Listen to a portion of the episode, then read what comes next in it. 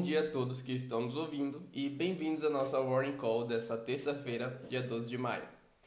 A segunda-feira foi uma segunda de projeções no mercado. O JP Morgan reviu a projeção do PIB do Brasil para menos 7% nesse ano de 2020.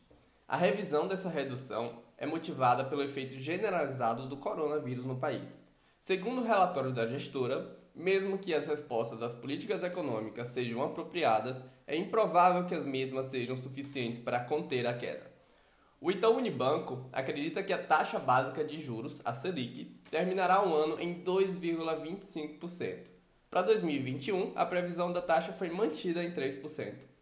O Banco Fibra e também o Banco Itaú passaram a prever que o câmbio poderá terminar o ano em R$ 5,75. Contudo, as tensões políticas podem amplificar a crise na saúde pública e econômica e fazer com que o real seja negociado acima dos R$ reais. Na bolsa brasileira, o mau humor causado pela tensão política do Brasil e o temor da segunda onda de coronavírus na Ásia fizeram com que o Ibovespa pairasse em uma neblina de incertezas e fechasse essa segunda-feira em queda de menos 1,49%. O grande destaque positivo para essa segunda-feira ficaram com os papéis da BRF, que tiveram seu resultado trimestral divulgado nesse fim de semana. A empresa reportou uma redução do prejuízo líquido em 96,2% em relação ao mesmo período do ano passado. Já no campo negativo, as ações do RB Brasil tiveram grandes perdas na sessão do dia 11.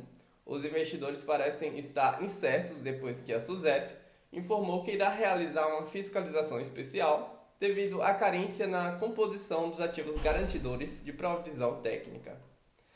Em Wall Street, uh, foi registrado um ganho modesto nesta segunda-feira. As ações em Nova York tiveram uma sessão positiva instável, com os investidores avaliando os benefícios de reabrir a economia contra as preocupações de que as medidas possam levar a novas ondas de infecções por coronavírus.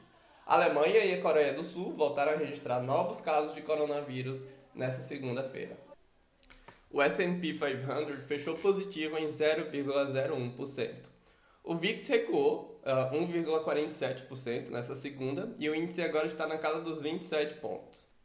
Os juros futuros encerraram a sessão dessa segunda em alta nos trechos longos e intermediários, a taxa do contrato DI para janeiro de 2021, entretanto, recuou de 2,48 para 2,47. O CDS Brasil, termômetro do risco país, aumentou para 318,38 pontos. E o câmbio fechou essa segunda em 5,76 na venda, não tendo uma variação muito significativa se comparada ao valor da sexta-feira. Bom, por hoje é isso. Eu espero que vocês tenham uma terça-feira maravilhosa e até a próxima Warren Call.